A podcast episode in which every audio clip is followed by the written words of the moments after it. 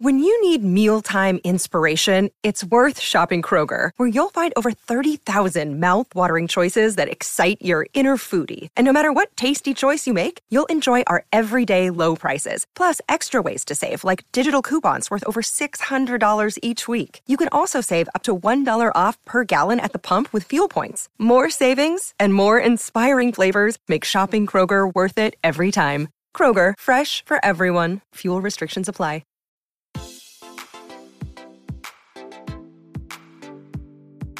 Este es un podcast donde hablamos de todas esas cosas que tu mamá te decía que eran tiempo desperdiciado. Videojuegos, películas, series y más.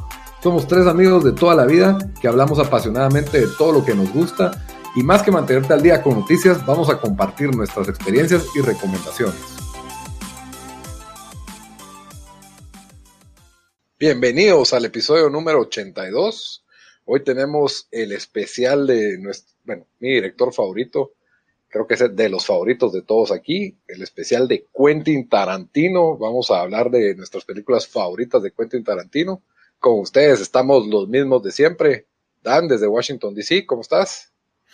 ¿Qué onda? Aquí listo para regrabar este episodio. Eso es que ya lo hicimos hace como cuatro semanas, pero, pero por problemas técnicos lo tenemos que regrabar ni, voy a voy a hacer caso omiso a esa, a esa mención, ni, voy a, ni, voy a, ni voy a hablar de Tenemos que pretender como que estamos sorprendidos por cómo quedó el top ten. Lo bueno es que nos dimos como tres semanas de buffer para de repente ya se nos olvidó, no sé. Sí, yo, yo, yo debería, cambiar, debía haber cambiado mi lista. Bamba, desde Houston, ¿cómo te va? Ya, como dice Dan, ese es el, el, el Quentin Tarantino Special parte 2 remix pero sí. Eh, Ni siquiera parte 2, es el remake. Es el, es el, remake. El, live action. Es el live action. El remake directo a DVD. el otro se va a quedar como Justice League, el, el, Snyder. Ajá. Muy bien, y yo soy su servidor Lito desde Guatemala. Esta vez quiero anunciar esto primero. Ya saben que estamos disponibles en redes sociales como Tiempo Desperdiciado, en Facebook y en Instagram, y en Twitter como T Desperdiciado, que nos pueden escuchar en todas las plataformas de audio. Estamos en iTunes, en Stitcher, en YouTube, SoundCloud y Spotify, por supuesto. Solo nos buscan como Tiempo Desperdiciado. Solo por si se me olvida al final, ya se los dije al principio. Que si lo están oyendo es porque ya nos encontraron de alguna manera, pero que sepan que hay más. Pero bueno, entonces, eh, igual es en ese episodio que grabamos, pero quedó perdido, teníamos también preguntas sorpresas, teníamos de todo un poco, así que no sé si quieren empezar con un par de, preguntas sorpresas o ir directo al, ranking. Yo creo que hagámoslo igual como la vez pasada, que hicimos una para comenzar, después una en el medio, cuando llegamos a número 5. Ok, ok. Y este episodio creo que va a estar más impro que el de la última vez, porque ya no tengo mis notas de la vez pasada, así que Así que miremos cómo nos sale. ¿Quién quiere tirar la primera pregunta sorpresa? Em, si quieres comenzar vos. Ok, de la que, me acuerdo que hice la vez pasada. ¿Cuál fue la mejor muerte en una película de Quentin Tarantino?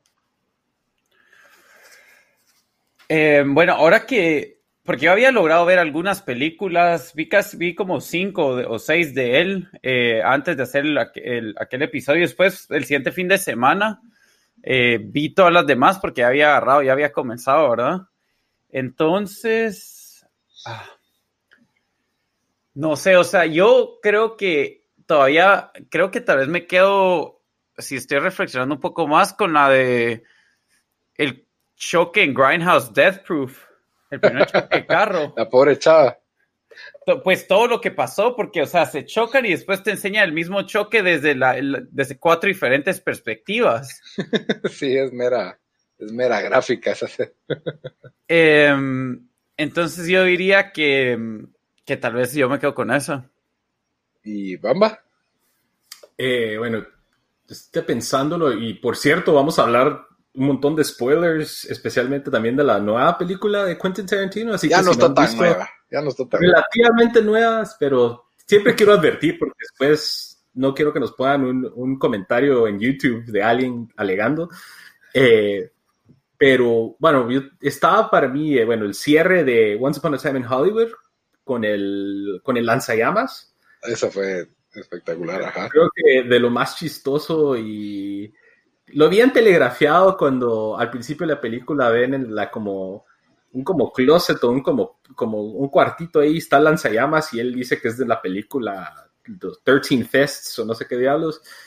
Esa es una. Eh, dos, eh, en Pulp Fiction, cuando accidentalmente le disparan al. Ah, sí, al pobre, ¿cómo se llama? ¿Cómo se llama chato? Pero que fue Vince o Jules el que dispara. Fue Vince. Vince se le va el tiro. Se le va el tiro y, tienen que pasar eh, las penas de, de, ver cómo lo limpian. Eh, y tenía otro en tres, vamos a ver, este Yo creo que esas dos también me gustó mucho el cierre, el desenlace de, de, de Hateful Eight, donde se matan todos. Ah, bueno, cuando ahorcan a la, a la chava, que con eso termina, ¿va? Pero yo diría una de esas. Sí, a mí la que, siento que la que más, no es tan vistosa y es muy rápida, pero creo que por el timing en que sucede es de las que más risa me ha dado, es cuando Django le dispara a Lara Lee Candy, la hermana de, Leonardo DiCaprio, de Monsieur Candy, y sale volando para atrás como que si la hubiera... con una bazooka la agarró. como que se fue de home run así para atrás. sí. Creo que el timing, el momento que, en que la película hasta ese momento había sido relativamente realista, un poco exagerada la sangre, pero ese disparo sí fue como que el más exagerado de todos. Y creo que es una. Y de ahí, pues, creo que en Kill Bill, la, los 88, los 88 muertos que, que ven en esa escena, me parece de lo más. Bueno, esa es la mejor coreografía que he visto en, en combate, tal vez, de, de, una, de la película de Tarantino, ¿verdad? Pero son las que, las que más me gustan. ¿Cuál? ¿El Five Finger Death o no? no, no, no, la muerte de los, los Crazy 88, o sea, todos los, ah, sí, sí, todos los que se vuelan. En, Toda esa escena. Ajá, en The House of Blues iba a decir, pero no. De, el, lugar, el lugar donde están tocando música surf japonesa. Muy bien. Entonces, Dan, vos tenés ahí organizado el ranking, ¿verdad? Sí, entonces como hemos hecho con cuando comenzó, como, bueno, lo comenzamos este, este, año cuando estamos haciendo la lista de lo más esperado que se viene. Eh, cada uno entrega su lista sin saber, sin saber qué, pusieron nosotros, hay uno de nosotros eh, saca el ranking, entonces digamos, eh, las películas que se votan número uno reciben 10 puntos y así se va hasta la número 10 recibe un punto y, así sacamos el, top 10. Eh, lastimosamente ya, bueno, ya todos nos recordamos cuál es el, top 10, así que no nada reacciones como hubieron últimamente, aunque, aunque la verdad creo que solo para un par de películas eh, hubieron sorpresas em, en la lista de los rankings, pero comencemos con la número 10, que yo y Lito la pusimos como número 10 y Bama como número 9, Grindhouse Death Proof. Eh, Bama, como va a tener rankeado más alto que nosotros, ¿por qué no fue la peor de Tarantino, en tu opinión? Ah, me gustó mucho Death Proof, Death Proof en el sentido de le hace homenaje al, cine como que exploitative de los 70s, un poco a los slasher films también. Entonces el hecho que se enfocó a hacerle tributo a ese, ese estilo me gustó mucho. Eh, también creo que porque la que dejé en último lugar fue la que menos he visto de él. Y a pesar de que las actuaciones son un poco eh, débiles en esta película, yo creo que hubiera sido bien fuera de lo normal que una película de este tipo, que es una explotación a, la violencia y a los slashers, tuviera actuaciones muy buenas. Usualmente esas películas de horror de los 70 son más que todo estilo y escenas gráficas y no necesariamente reconocidas por la actuación, las actuaciones. Entonces creo que por eso la tuve un poco más alta que la que dejé en último.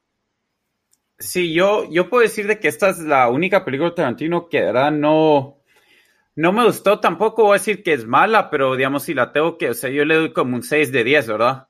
Cuando todas las demás de, él me parecen 8 para arriba, así buenas películas que, recomiendo que todos la miren. Eh, pero aquí, como vos dijiste ahí de las actuaciones, a mí sí no me gustaron las actuaciones y esta, esta fue una de las que yo no había visto, entonces vi unos días antes, el fin de semana antes que grabamos el podcast. Eh, y, y sí, yo creo que lo mejor de esa película fue Kurt Russell, pero sentí que el diálogo de, mm, de, de, de la, bueno, no las personajes principales, ¿verdad? Porque hay como dos diferentes grupos, ¿verdad? Pero, dos sets. Sí, dos, dos sets de, creo que solo no, no, no fue muy bueno, no, no me pareció muy chistoso, que usualmente los diálogos de, de, de las películas de Tarantino son, son bastante chistosos eh, y memorables, o sea, casi que cada película de él eh, hay un diálogo que alguien se puede, que, que, que que uno se recuerda, ¿verdad? O algo así. Y aquí solo, aparte las líneas de Kurt Russell, que no sale tanto en la película, la verdad, no sale tanto hablando, eso le faltó y yo, yo por eso la puse número 10. Sí, él sale como ya, ya la mitad de la película. Yo la puse número 10 porque realmente, pero no pienso que para nada sea una mala película, o sea, la, la puedo volver a ver. Eh, Kurt Russell me, me, encantó en esta película, aunque él sí creo que sale como de la mitad en adelante, si no estoy mal, porque la, la película pues se tarda en, en, comenzar el Grindhouse, por así decirlo, ¿verdad? Hay mucho... Por eso tenemos todo el diálogo malísimo, las primeras cuatro chavas que eran, no sé quién, quiénes eran, pero... Rosario Dawson, si no estoy mal, y creo que Rose McGowan, ah no, Rose McGowan sale en Planet Terror, que se que fue la otra película de, de Robert Rodríguez que salió al mismo tiempo que esta, que, que la intención era, era que las dieran juntas en el cine, pero las salas de cine no quieren transmitir cuatro horas una función, ¿verdad? Entonces, porque, porque pierden. Entonces, pues era un experimento algo raro de, Tarantino. Aún así, creo que la película es muy disfrutable, nos da escenas memorables como la que vos ya escribiste como una de las mejores muertes de Tarantino, la de la, de la chava en el carro de Stoneman Mike. Y a mí me gustó mucho la escena del, del final donde hace ese, ese doble de riesgo de ship mast de una chava amarrada con lazos en el capó, del, en la parte de enfrente del vehículo a toda velocidad teniendo que huir de, de Stoneman Mike. Me pareció una escena bastante creativa y me, me gustó. Es que fíjate, para mí eso, es, para mí eso fue muy over the top, fue también de lo que no, o sea, lo que no me gustó, el, ¿Cómo es que le llamaban? No sé si lo mencionaste ahorita. Ship's el, Mast. Ship's Mast. Ajá, Ajá, el Ship's Mast. No sé, es como que, y, y, yo sé que otras sus películas han tenido ese como over the top, como la escena en Kill Bill donde mata a 100 personas, eh, Uma Thurman, pero, pero no sé por qué ahí solo no, no me pareció muy creíble, ¿verdad? Y nos da el, ese lap dance con la canción de Down in Mexico, que es clásica escena de... Se la da a Stuntman Mike, ¿verdad? No sé si fue a él, ya no me Yo creo que es a Stuntman Mike, si no estoy mal, pero uf, búsquenla. Si no, si no van a ver la película, busquen el, el lap dance de, de Death Proof. Cabal con la canción de Mexico, Down in Mexico. Uh -huh. Sí, la verdad es que es una película divertida. Para mí es divertida. No es una obra maestra del cine y creo que no, no, está tratada, no estaba tratando Tarantino de hacer eso. Creo que es Tarantino experimentando y, y haciendo algo que él quisiera ver. Eso es lo que yo creo que él hace en todas sus películas, al final de cuentas. Y algunas resultan obras maestras y algunas resultan, pues, Grindhouse, ¿verdad? Así como, como Death Proof. Cabal. Pero bueno, si vamos a la número 9, Jackie Brown, que yo puse eh, en mi ranking como número 6, Lito Ratú como número 9 y Bamba como número 10. A mí me encantó esta película, incluso casi entra en el top 5. Era la otra de Tarantino que no había visto yo. Entonces la vi, eh, como dije, el mismo, mismo, día que vi Death Proof, vi, eh, vi Jackie Brown. Eh, siento que la historia es de, es de las películas más diferentes de, eh, sí. de Tarantino. Eh, me gustó el diálogo bastante. Creo de que, y creo que lo, lo mencionamos en el, en, el, en el, podcast perdido, pero eh, si uno se da cuenta, esto, esta película salió en el 97. la actriz, la personaje principal es una actriz negra. es Pam Grier, y, ¿no? Sí, o sea, es mujer y negra que o sea, si alguien haría eso hoy, pues decir que está tratando de conseguir puntos em, con el PC crowd o algo así. Feminismo. Pero, pero cuando se le critica a, Tarantino por, digamos, eh, porque eh, Margot Robbie en, Once Upon a Time in Hollywood no tenía muchas líneas y que no sé qué. O sea, yo no sé cómo se le puede criticar cuando esta película, Jackie Brown, para mí estuvo bastante ahead of its time. Y aparte de eso, la película es, em, es, es, es, muy buena. No sé, siento que la historia entretiene, es bastante tight. Eh, tiene buenos diálogos, es, es, es em, adiós, ¿cómo se llama? El, ahorita estoy... Samuel Jackson. Sí, Samuel Jackson, o sea, otra vez excelente en esa película. Em, incluso sabe, sale Robert De Niro. Eh, no sé, como dije, a mí, a mí sí me gustó y cuando la vi dije, Ulurunta, vez entra en mi top 5. Eh, Lito, vos la viste otra vez, ¿verdad? Y dijiste que te gustó bastante. A mí me gustó bastante, aún así, el hecho de que la tenga en número o sea, la tengo en nueve porque me parecen que esas otras ocho son mejores, pero como te digo, a mí hasta la número 10 de Tarantino me gusta, entonces no, no tengo nada en contra de, esta, de, esta película. Siento que mi, lo que le resta puntos para mí a Jackie Brown es, eh, bueno, a vos te gusta mucho que sea como grounded, o sea, realista, es la película menos exagerada de todas, en mi opinión.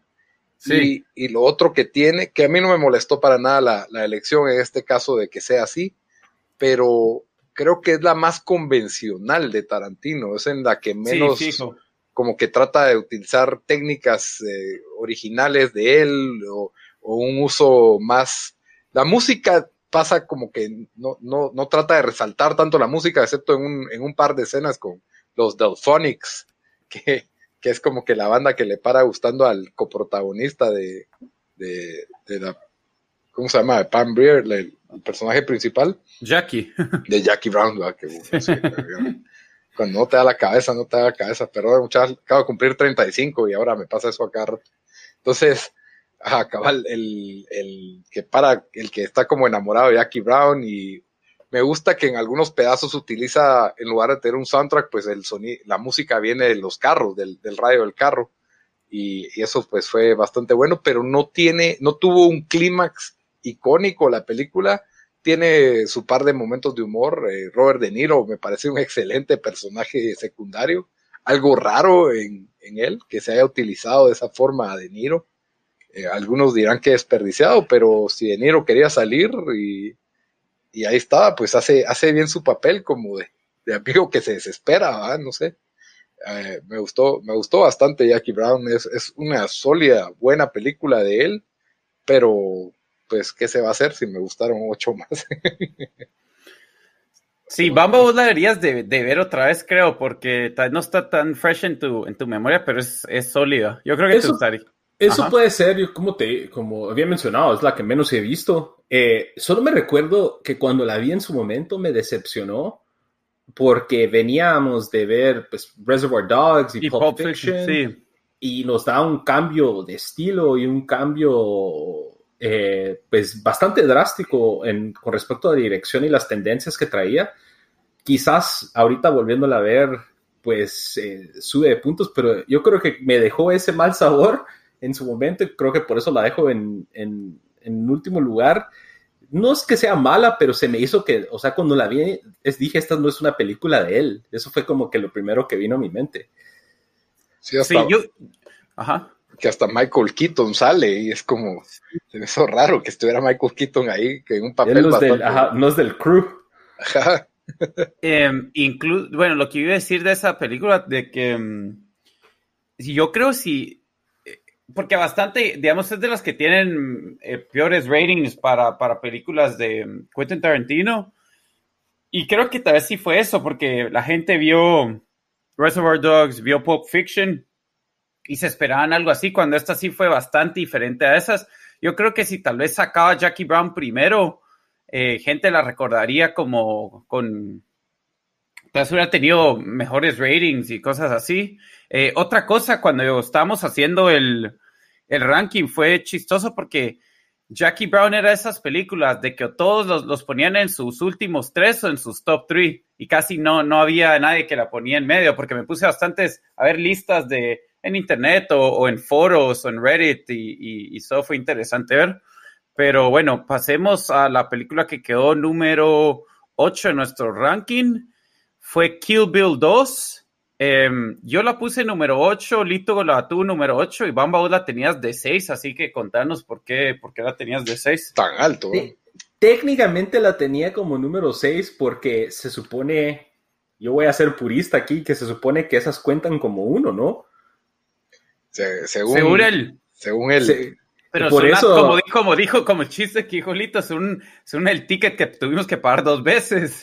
Ya, ahí, Son dos manos, son dos. cabal. Yo Dos- los, conté como, yo los conté como uno, entonces mi lista técnicamente eran nueve y por eso quedó ahí a la par.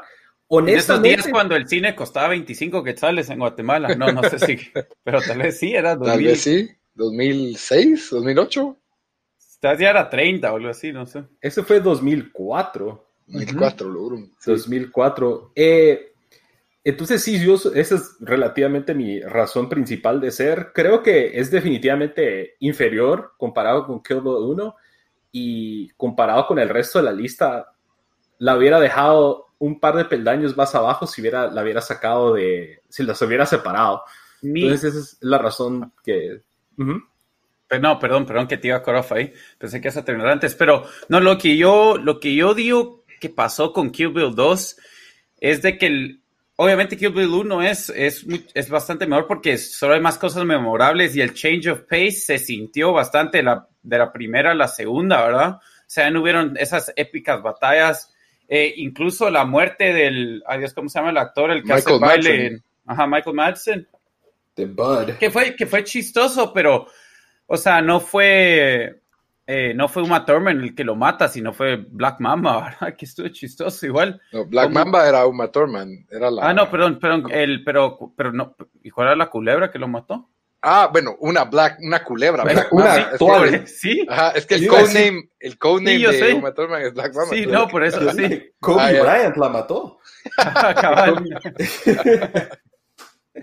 Em, y bueno, entonces, no, la cosa es de que, y siento que, y creo que esto sí es cierto, em, pero para mí esto era una película que quería sacar Tarantino de cuatro horas o tres horas y media, Cabal. y cuando le dijeron, ah, no, demasiado, demasiado largo, lo tienes que separar en dos, como que paró teniendo que usar más footage para, para Kill Bill 2 que tal vez no, no hubiera que querido usar porque se, se sintió como, como una historia incompleta un poco, ¿verdad?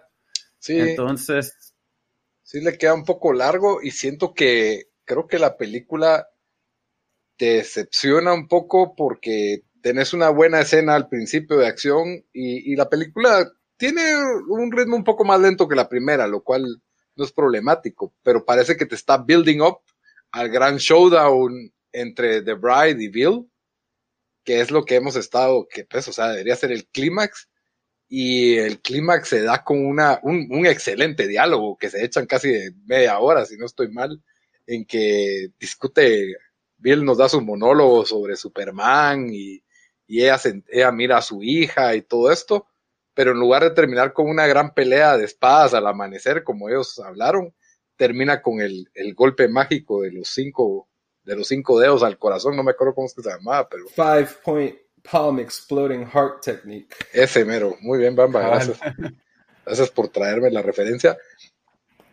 Y entonces, el, lo que venía building up de diálogos y de, de llegar a este lugar, entonces ya solo se siente como algo muy largo y que se acabó, ¿no? Siento que le faltó ese último clímax que, que uno espera de forma más convencional. Aún así, la película de los flashbacks de entrenamiento con Pai Mei, el, momento en que logra romper la caja cuando está enterrada viva, todo ese, ese tipo, la, el, el- cuando le saca el ojo a, a la otra chava, esos son muy buenos momentos memorables que tiene esa película.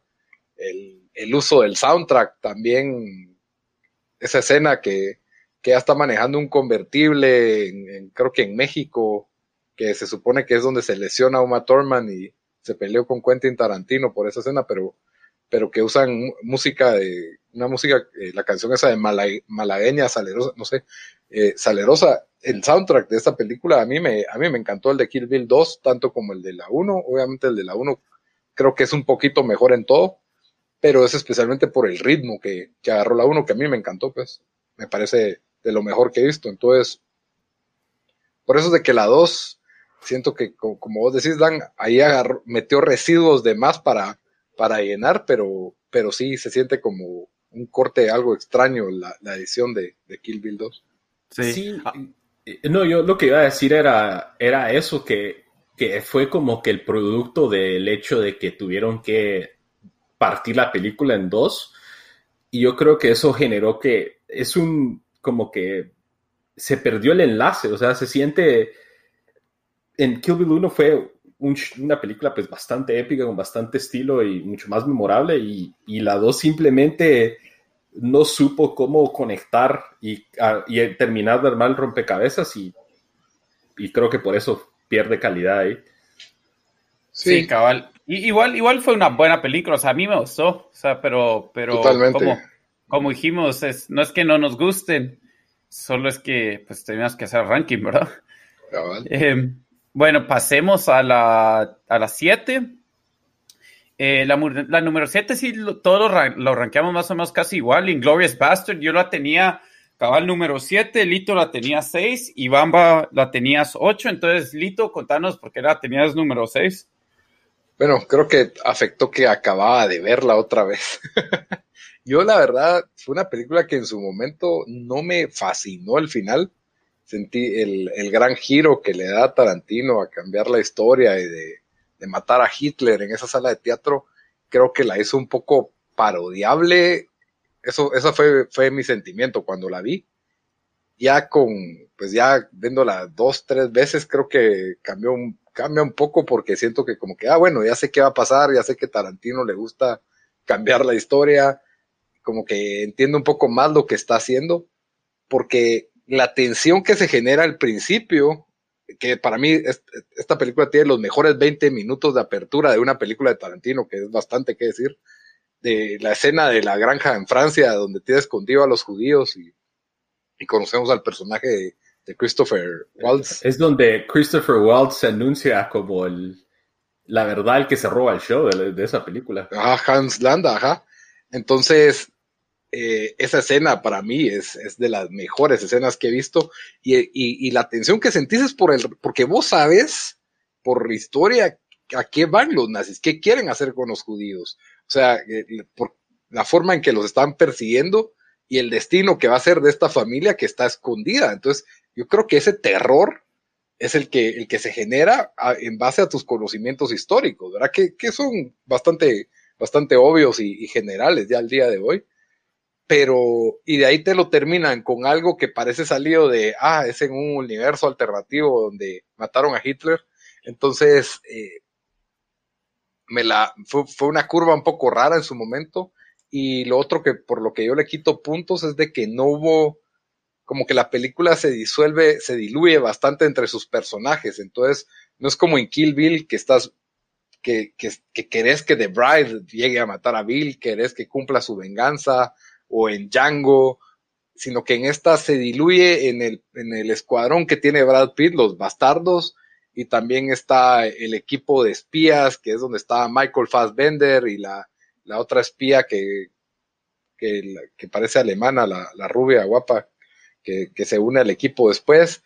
Y tenés la historia de Shoshana, creo que se llama, que se está enamorando del actor alemán nazi entonces, como que se diluye tanto la historia que, no sé, no termina de, no termina de encantarme uno, uno de los personajes o de conmoverme tanto, ¿verdad? Aún así, la película tiene suficiente acción, acción tensión, eh, la escena en el bar cuando están jugando ese juego con tragos es, es, un, es otra excelente escena que dura como 25 minutos, siento, siento yo que duran esas escenas a pura sí, sí, es, ajá, bueno, termina, pero ahí.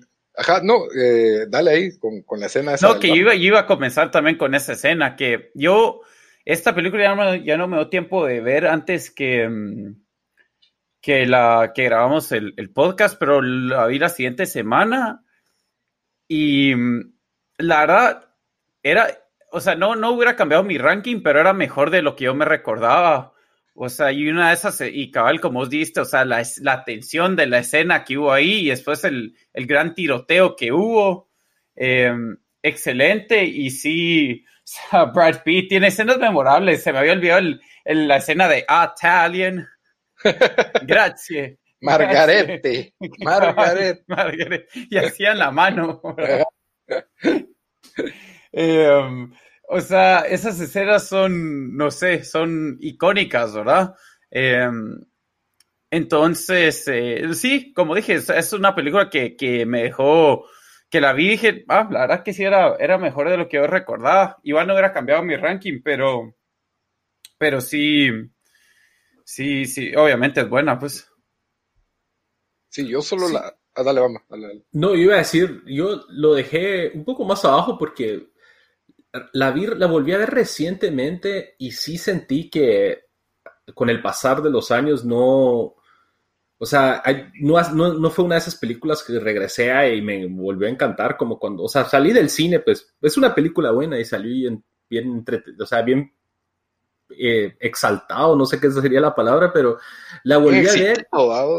Excitado. Sí, porque Shoshana o cómo se llama, Diane Kruger y... Pero no, eh, yo, sí ya se le notan un poco las carencias y cómo dependieron mucho de, de algunos... ajá, de los, de los tropes y de la violencia. Entonces, que es algo común en las películas de Tarantino, pero aquí fue como que eh, la usaron como, dependieron mucho de ello y como ustedes dijeron, ¿no? Habían tantos personajes y tantas, tantas, tantos hilos que se, se sintió enredada. Y la verdad que eh, a pesar de eso, todavía el personaje de Christopher Waltz, el de Hans Landa, es uno de los mejores personajes creo que ha hecho en, cualquiera de sus películas, pero sí, sí me quedó como que, no sé, sentí que no, it didn't age very well. comparada con las otras películas de él. Yo al contrario, yo la puse y dije, bueno, no quiero ver esta película tan larga, solo quiero ver las escenas de acción y la puse y me quedé viéndola toda. O sea, ya no la pude. Sí, yo también la pude ver. Todo algo que con Pulp Fiction adelanté algunas partes, por ejemplo. A ver, pues. Pero sí. Pero, sí, para mí, Inglorious Bastards, la verdad es de que no, no, ha envejecido mal, Bamba. ¿qué te... o sea, se oye exagerado, pero comparado que, por ejemplo, yo podría volverme a sentar a ver algunas de las otras que ha hecho enteras pero cuando la volví a ver, como que por, por partes le perdí interés a la película y no sé, sentí que no, no me gustó tanto al volverla a ver ahora comparado con cuando la vi hace algunos años. Ok. Eh, bueno, entonces pasemos a la número 6. Yo que una pregunta sorpresa, una pregunta sorpresa. Ah, o no, o no en la 5. Va, en la 5, pues. Tengo la Vale, el Va. La número 6 fue The Hateful Eight yo la tuve como número 9. Em, Lito, vos la tuviste como número 7 y Bamba, vos la tuviste como número 4. Así que em, si querés, comenzá vos, decinos por qué, por qué la tuviste tan alta. Bueno, eh, parte de la razón por qué la tuve alta fue cuando la vi en el cine, fue cuando él hizo el roadshow. Eh, entonces, en algunos cines este, pues, específicos en Estados Unidos estaba presentando la película eh, en un formato que era 70 milímetros. Eh, entonces era un como que un como que más ancho y más apachado, o sea, se mira, era más panorámico. Entonces eso creo que le dio un montón a la película eh, al verla en el cine. y lo otro, o sea, yo sentí que fue un trato a los spaghetti westerns bastante bastante bien hecho, creo que los personajes y la tensión, o sea, él no, necesitó, la, que el 95% de la película está filmada en la cabaña, si no estoy mal, algo así. Entonces él no necesitó de cambios de escenario, de, de, un montón de cuestiones que ha hecho en otras películas, solo necesitó de las actuaciones de todos estos personajes y la tensión y el misterio de qué está sucediendo. Eh, esta la he visto un montón de veces, para, hacerlo, para serles honesto, honestos, y pues me, encantó, me gustó bastante. O sea, yo creo que fue una de las películas que tomó un riesgo de, eh, encerrando a todos estos personajes y haciendo la película enfocada en, esa tensión. Y yo creo que no, nunca había sentido tanta tensión, al menos viendo películas de él, como cuando vi esto en el cine. O sea, yo estaba como que on the edge of my seat esperando qué, iba a pasar. Y la verdad, no sé, yo creo que por eso la, tuve pues bastante alto y la volví a ver recientemente y, me siguió gustando igual. Eh, sí, eh, yo la verdad sí tengo que confesar, diría que esta la tendría otra vez como de, mm, la hubiera puesto otra vez arriba de Kill Bill porque yo la vi eh, después que grabamos el, episodio, la volví a ver y, y sí, o sea, las, los diálogos que hay son excelentes. Me encantó, eh, me encantó la actuación de este, eh, del que iba a ser sheriff, que se llama, se llama Walter, Walton Goggins. me pareció chistosísimo. Él, Gemstone. Cabal, el de que, por cierto, en, Righteous Gemstones, qué, qué chistoso su personaje. Baby Billy. cabal, creo, creo, que es mi personaje favorito. Em, pero sí, o sea, es, una película que, solo te da risa, que, que eh, y, como vos dijiste, Amba, todo ocurre en, en eh, pues en un, eh, en el mismo set, ¿verdad? En, el, en el cabin. Em, y eso tiene mérito. Em, pero, y sí, y creo que, también los personajes en esta película, o sea, al forzar que se desarrolle todo dentro de la cabaña, nos, nos tienen que ilustrar una serie de personajes pues bien definidos con sus intenciones, con, eh, o sea, yo creo que tuvo que apoyarse más y por eso las actuaciones de, como mencionaron ustedes, Walton Goggins, de Kurt Russell, de Samuel L. Jackson, de Tim Roth, eh, también sale Michael Madsen. sí, o sea, sale un elenco y todos, todos creo que fueron personajes bastante fuertes. Y el desenlace de esta película creo que también es de los mejores momentos de, de alguna de las películas de él y por eso me gustó tanto. Sí, yo creo que la película tenía un formato como de Survivor. Al principio se siente como que, puchi, se va a tener que quedar trabados en esta en esta cabaña en, ese crudo invierno y estos personajes pues medio se conocen, pero es a la mitad de la película donde muere el personaje de Kurt Russell que yo siento que se vuelve un Who Done It, ¿va? un murder mystery la película también, ¿verdad? Y obvio que tenía las tensiones entre Samuel Jackson y el otro viejo, creo que era del, de la ejército confederado las, las actuaciones pues son sin queja, pero sí es una película que parece como una, como una obra de teatro. A mí se me hizo, yo no sentí que esta película, o sea, obviamente es en un contexto de, del viejo oeste, pero no, no le sentí el, el, sabor a western.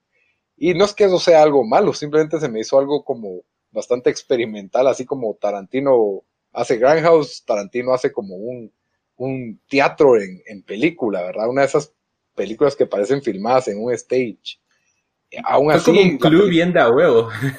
sí, bien, bien, de a huevo. Y incluso la película utiliza un flashback para explicarte algunas cosas que me pareció súper bien hecho y como que de repente, como que te, te, hace abrir los ojos de todo lo que estaba pasando que ni te habías, ni te habías dado cuenta, ¿verdad? Por, por cómo, cómo cambiaron las cosas, ¿verdad? Es, es muy creativa con, como ustedes dicen, con el espacio, con el espacio limitado pero yo la veo como la hermanita, por el hecho de que se le ve como un western, yo la veo como la hermana chiquita de Django, que fue la película anterior a esta. Por eso es de que, y, y Django, pues a mí me gustó más, pero por eso es de que nunca la, la valoré tanto como una película aislada de Quentin Tarantino, como que es algo como que parecido a la otra, pero más chiquito. para, mí eso fue que es eh, Ennio Morricone saliendo del retiro para ser el, eh, el compositor de esta película, que también es bastante importante. Sí, porque Tarantino casi solo usa canciones ya hechas, no usa como composiciones para, para, para, la película, excepto en, en, Django, donde sí, donde, en Django donde hace como que una mezcla de las dos, ¿verdad? Pero aquí sí fue full eh, orquesta. Sí, pero eh, sí, pero esa película sí, no sé, como dije yo, otra de las que, que, bueno, que tal vez habla de lo bien de Tarantino, que la vi otra vez y dije, mmm, la era mejor de lo que me recordaba. Lo hubiera cambiado con Kill Bill.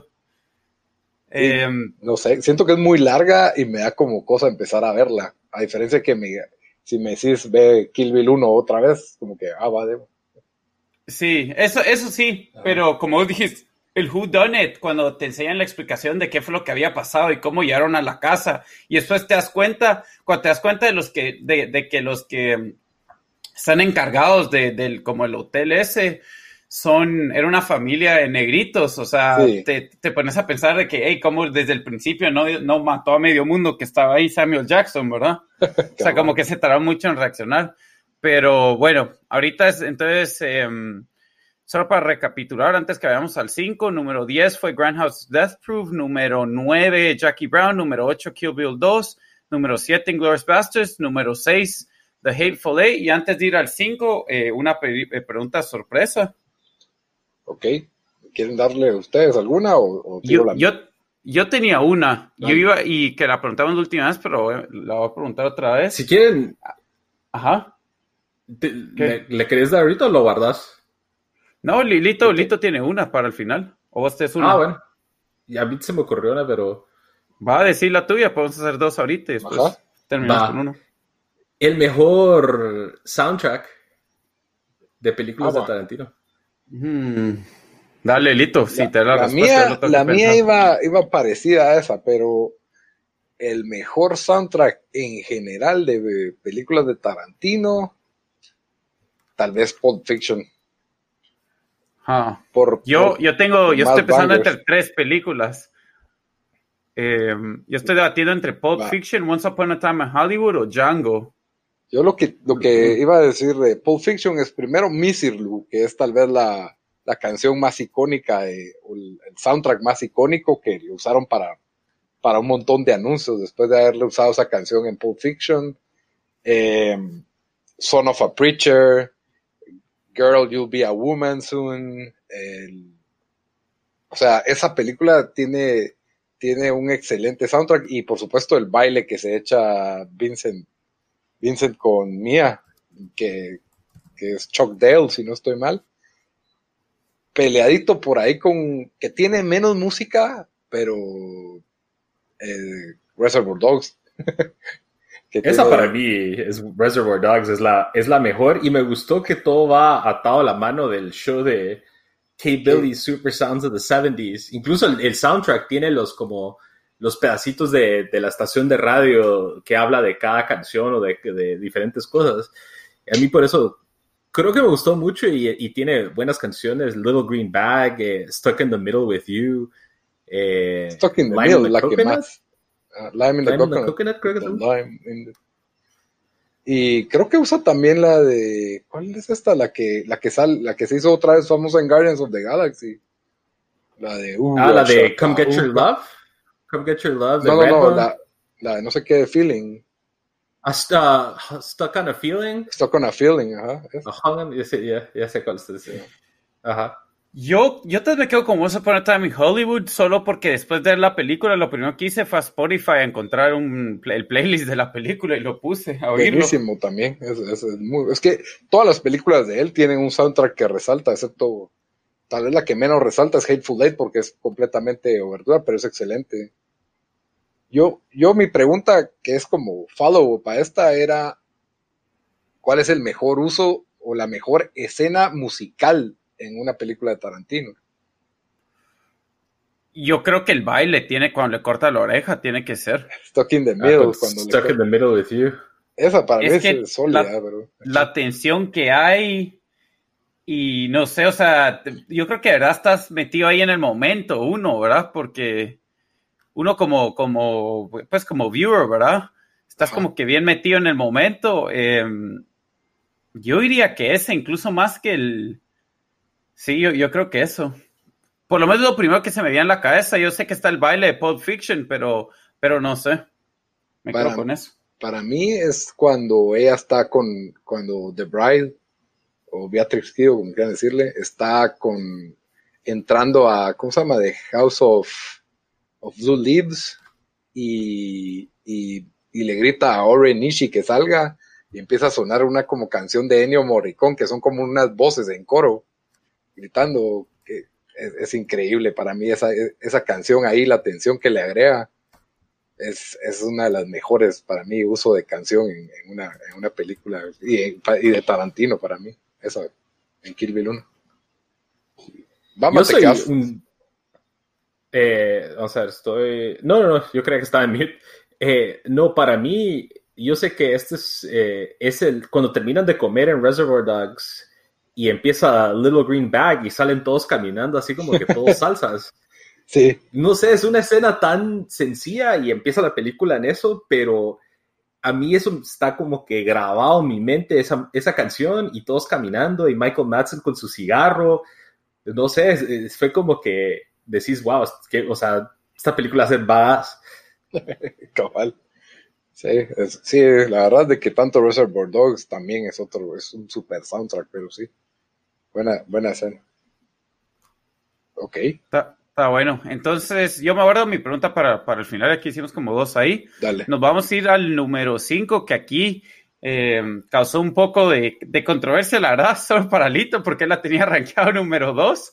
Yo, Iván acabar la tuvimos de número 5. Eh, Kill Bill 1. Entonces, Lito, voy a tener número 2. Decinos por qué para vos es la segunda mejor película de Quentin Tarantino. Creo que es, la tengo tan alto también porque pues en estos rankings afectan las emociones. Creo que no, no usa, nosotros nunca hemos sido como que ranking de la objetividad, sino que es como que... Bueno, se puede decir que ningún ranking es objetivo, ¿verdad? Porque al final todo, todo esto es subjetivo. ¿A qué valoras más? Pero yo soy muy emocional a la hora de hacer mis rankings y creo que es la primera película que vi de Tarantino completa y que dije, wow, yo tengo que ver todo lo que este director ha hecho. Yo empecé a ver la película con sueño, cansado, eh, trabajaba en cualquier película, así dije, voy a darle chance a esto Sé quién es Tarantino, sé que es un director que hace películas violentas, pero nunca me había tomado el tiempo de ver una. Y miro Kill Bill y fue como que si, no sé, como que se me hubiera tomado la pastillita de Matrix, ¿me entendés? O sea, como que la experiencia cinemática que te da, y eso que la vi en un DVD, en una casa, en una tele cuadrada, porque en ese entonces no teníamos tele rectangular en la casa, y aún así fue desde la primera escena en que ella toca el timbre y se parte la cara con Vivica Fox eh, y, las interrumpe la hijita. Es, esa, la película te, captura con una premisa tan, tan simple y sin ni siquiera darte el nombre de la protagonista. O sea, la película se llama Kill Bill y se, y se trata de esta mujer que quiere matar a Kill Bill. Con una pequeña escena te muestran que la dieron por muerta y de ahí pues la película juega con muy a lo Tarantino, con flashbacks y con pases en el tiempo, ¿verdad? De que estuvo en coma no sé cuánto, cuánto tiempo, donde la, abusaban sexualmente, la, violaban, básicamente. Y, ahora pues tiene una lista de gente que tiene que matar y vas como que armando poquito a poco el, rompecabezas, pero la trama toma el asiento de atrás y la película te lleva de escena, en, de escena de acción a otra escena de acción cada una más espectacular que la otra, tanto en colores como soundtrack, como coreografías de acción. Y, Kill Bill es una experiencia mágica verla en el cine, tanto en la fotografía como en el, como en el sonido. Es, tal vez en los diálogos no se luce tanto como en las demás, pero, pero, pero para mí bastó para enamorarme del trabajo de, Tarantino y por eso es de que la tengo la, tengo tan alta. Está bueno, sí, yo, yo lo que, o sea, a mí me gustó esta película, como dije ya cuando entré, yo creo que desde, bueno, es que todas me gustan bastante, pero, pero con Jackie Brown, como desde las 6 hasta las 3, hasta la 3, estuve cambiando en mi mente cuál iba a poner, cuál iba a poner, o sea, y en, peor en el ranking de top 5. Em, sí, o sea, es una excelente película no es que es mala, pero para mí las, las que tengo rankeado antes de esas solo son, son mejores. Em, yo esta no la vi cuando salió, yo la vi hasta años después. Em, y sí, o sea, no sé, tal vez creo que hasta cierto punto es de las películas menos grounded de Tarantino, ¿verdad? Em, por cómo es, y no sé si eso afecta, afecta un poco el, el rating que yo le di. Em, pero sí, o sea, todo lo que vos dijiste, o sea, tiene, tiene, tiene razón de que, de que esta película, y mucha gente la tiene como su número uno, pues en los rankings que vi. La verdad me sorprendió eh, que, que casi que igual que Pulp Fiction, esta estaba para número uno para bastante gente. Sí, yo creo que pasó lo mismo, o sea, ya a la hora de hacer el, listado, las que están antes que estas simplemente son mejores, entonces creo que esa es la, es la, dificultad de rankear algunas de estas. Eh, creo que para mí también afectó de que eh, la parte 2 fue débil, entonces como que yo considerándolas una sola historia, como que perdió un poquito ahí, eh, en mi punto de vista, pero sí, o sea, desde el traje amarillo de, de, Uma Thurman, eh, las escenas de combate, eh, la escena de cuando pelea contra los Crazy 88 con esa canción, ¿cómo se llama esa canción? La de que están tocando como que la banda surf. Ah, sí. La, banda japonesa está. Y también, o sea, la escena del con Lucy Liu, la escena de combate también, o sea, tiene bastante estilo y, yo creo que eso el anime, no el lo anime. El anime también. yo creo que eso es lo que más me gustó. Sí, que, está mezclado ahí a media película, pues para contarte un flashback. Pues. que es mejor que, que, hice el chiste que la última vez que era el mejor anime que cualquier anime que ha habido dándonos el recalentado del chiste, pero, pero, sí es la del mismo, de la misma gente que creo que hizo Ghost in the Shell, o sea, se le, le pusieron bastante énfasis también a eso. Y la música, o sea, yo creo que la música en Kill Bill 1 eh, en general fue Bang Bang de Nancy Sinatra, es otra, o sea, la música, ajá, la música en general de esta película creo que le da bastante le, da bastante, no sé, le da bastante valor, pero creo que sí, definitivamente fue víctima de que, bueno, tiene mejores películas. Lástima que el pobre hombre solo buenas películas hace, entonces por eso, por eso quedó donde quedó en mi lista. Yo lo que sí le doy a esta, para mí creo que tal vez la pelea con los Crazy 88 es la mejor secuencia de acción en una película de Tarantino. Eh, Pudiera ser, sí. O sea, estoy tratando de pensar otras, pero sí. tal, vez la más elaborada, digo yo, pero. Debe ser de las top, sí. Como te digo, ahorita no, no, no puedo pensar. Yo creo que es la que más, como vos dijiste, ajá, la más elaborada, la que tiene más, más partes, ¿verdad? Sí, cabal. más moving parts. Como que hay tres actos solo para esa escena. Cabal. Sí, ahorita puse la escena y es pretty badass. estás viendo tele en lo que nosotros grabamos un podcast aquí. No, estoy tratando de aterrizar en sus comentarios. estás bien, estás, la llevaste al bar para ver si. Cabal. Pero... Cabal hice el simbolito de bar, tengo que irme al bar, pero sí, creo que tienes razón que puede ser una de las mejores escenas de acción. Y también la escena en la batalla contra Oren Ishii con la nieve, o creo que es nieve, ¿verdad? Sí, es en la nieve. O sea, o sea, no sé, ese, ese fue como que increíble en ese jardín. Entonces, sí, yo creo que con respecto a escenas de acción, tal vez es de lo mejor, pero los personajes hicieron falta sentido. Ah, no te metas con mi bride, pero bueno. Está bueno. Em, después, número. Eh, la número 4. Kelito, vos la tenías como número 3. Es Once, yo la tenía como número 4. Es Once Upon a Time in Hollywood. Eh, contanos por qué la tuviste número 3. Ah, bueno, eh, pues hablando de recalentados, justo cuando, cuando pues que lo mencioné en ese, en ese episodio perdido, cuando yo vi Once Upon a Time in Hollywood, acaba de morirse mi perro y nada me volvía la felicidad hasta que vi Once Upon a Time in Hollywood. Y como esto es muy emocional, creo que me, me encantó. O sea, la, la, película, cada escena es disfrutable desde que el, tiempo que él se toma con cada, con cada diálogo en esta película, que como Bamba y, usted, y ustedes dijeron en el review que yo no estuve, es una, es una carta de amor al cine de los, al Hollywood de los 60, ¿verdad? Eh, cada diálogo es divertido. Para mí me parece tal vez la película más chistosa de Quentin Tarantino. Tal vez no tendrá la escena más chistosa, pero sí es eh, la película más chistosa o que más confía en la comedia, ¿verdad? Yo creo que ahí coincido con vos. Creo que en general me atrevería a decir tal vez es la más lighthearted, con excepción de la escena final, pero la película en general, comparado con las otras, es bastante ligera, o sea, es, eh, para, para él, pues.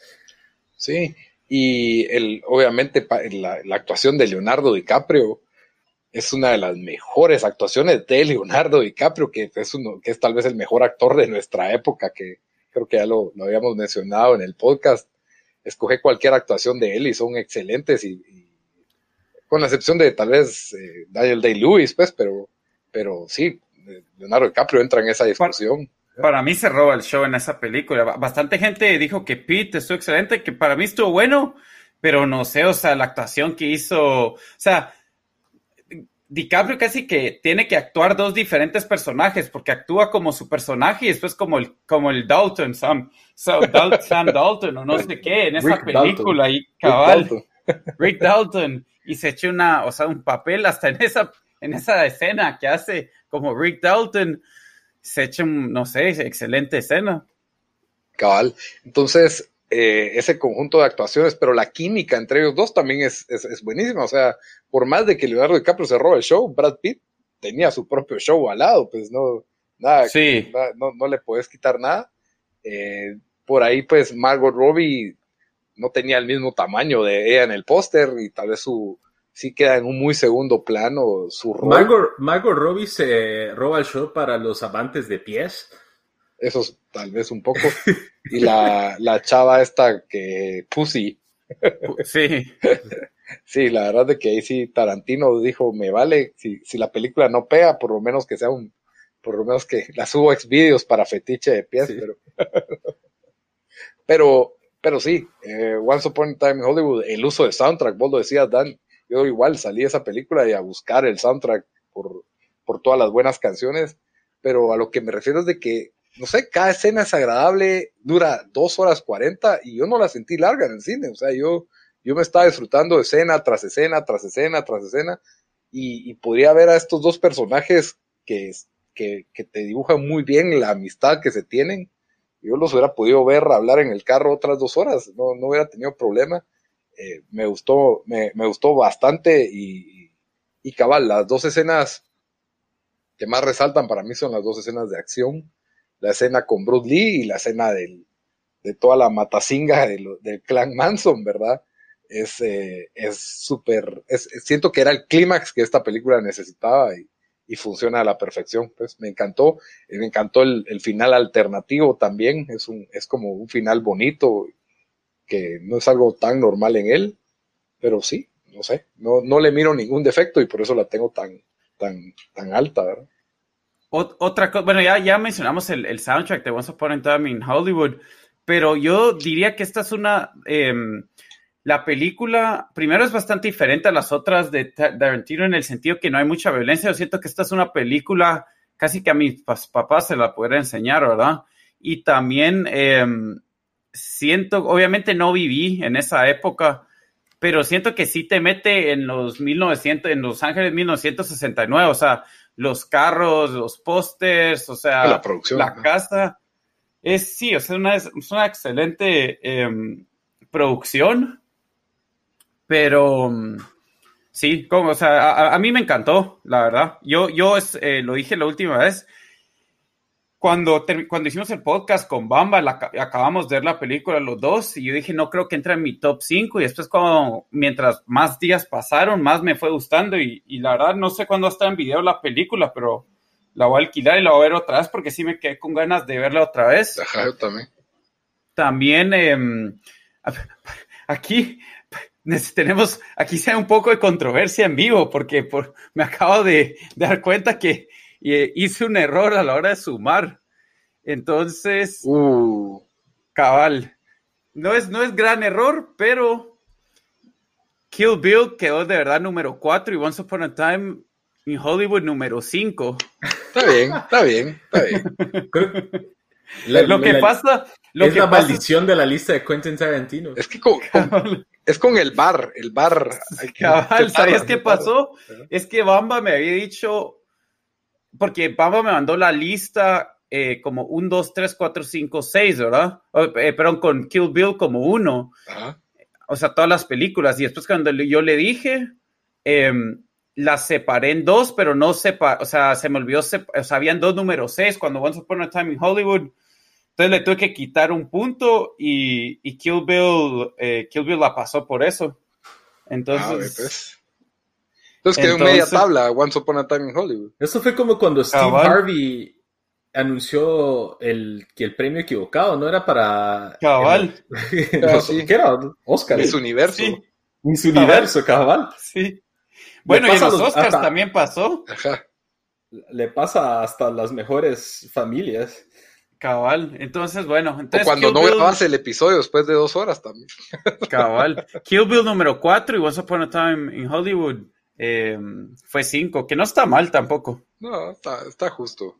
Yo quedo contento con eso. Pero bueno, entonces aquí, ahora sí, y, y me puse a sumar los otros solo para asegurarme que está bien y sí está todo bien. Cambió el primero. el primero. No, no, no, no, el primero no. Ah.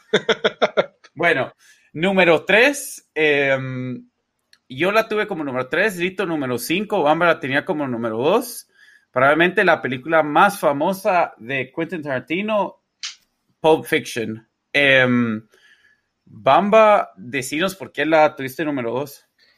Eh, yo creo que Pulp Fiction es definitivamente, o sea, se volvió un ícono de la cultura popular y también de la época, o sea, de los noventas.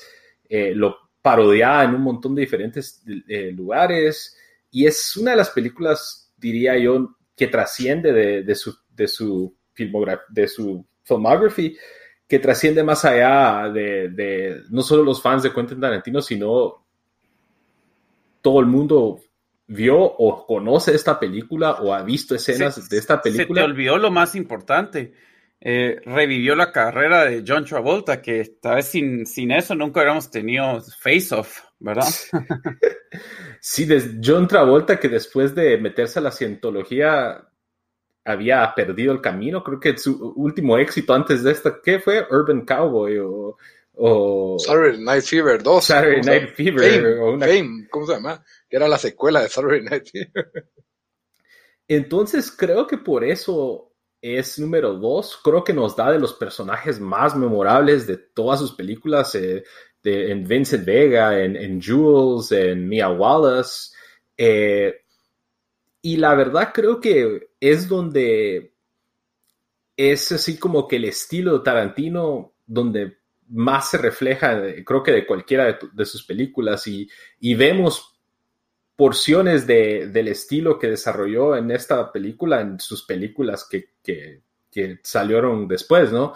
Entonces creo que por eso le doy un puesto tan alto y al mismo tiempo, o sea, es la volví a ver hace poco y a mí todavía me, gusta bastante. No más que mi número uno, pero sí más que las, que las otras películas que ha sacado. Y la verdad creo que va a ser una de esas películas de, de en el, aquí en unos 20, 30 años, cuando hablan de él, esta y Reservoir Dogs quizás van a ser las que más se recuerda a la gente, siento yo. Entonces, por eso eh, la tuve en número dos. O sea, que vos crees que él no, no, no se ha superado desde sus primeras dos películas yo soy, yo soy un hipster, yo siempre voy a decir que me gustó el primer álbum y la primera película. Tranquilo, hipster, bamba. No, para mí Pulp Fiction, creo que después de ver Kill Bill, inmediatamente compré, sin saber si eran buenas o no, eh, Pulp Fiction y, y Reservoir Dogs. Y, y, la verdad de que sí, el, uso, el soundtrack de esta película para mí es espectacular la trama es bastante como, como desordenada y, por ahí hay un como que, en su época esto era totalmente innovador, que hoy en día pues ya estamos, ya hemos visto este tipo de, de, cine en que te desordenan las, las, escenas y uno las tiene que ir armando en la cabeza. El, esto fue totalmente adelantado a su época y creo que fue lo que hizo que Tarantino fuera reconocido como un director ya serio, no como un director divertido nada más, sino que ya pues eh, en Cannes eh, se, le, se reconoce, le da un premio, una pluma de oro, creo yo que es lo que dan en Cannes por, por esta película. Y tiene, también, así como Dan dijo, vale, jamás hubiéramos tenido fenómeno en la película de John Travolta si no es por Quentin Tarantino. Creo que también Samuel L. Jackson le debe su carrera a, Tarantino, pues porque ese, ese personaje de Julius es, es uno de los, o sea, sus diálogos, desde cómo habla de McDonald's con, con Vincent, habla de los perros como un animal, de los cerdos, eh, hablar de el masaje de los pies, y por supuesto el pasaje bíblico que se echa nos dan una de las mejores, o sea, uno de los personajes más icónicos y diálogos más, más recordados de, todo, de toda la filmografía de Tarantino. Eh, como vos decís, es la, es la película más icónica de él, tal vez. O sea, si, te, si jugás basta y te piden una película de Tarantino, creo que es la primera que, que uno escribe, ¿verdad? Pulp Fiction.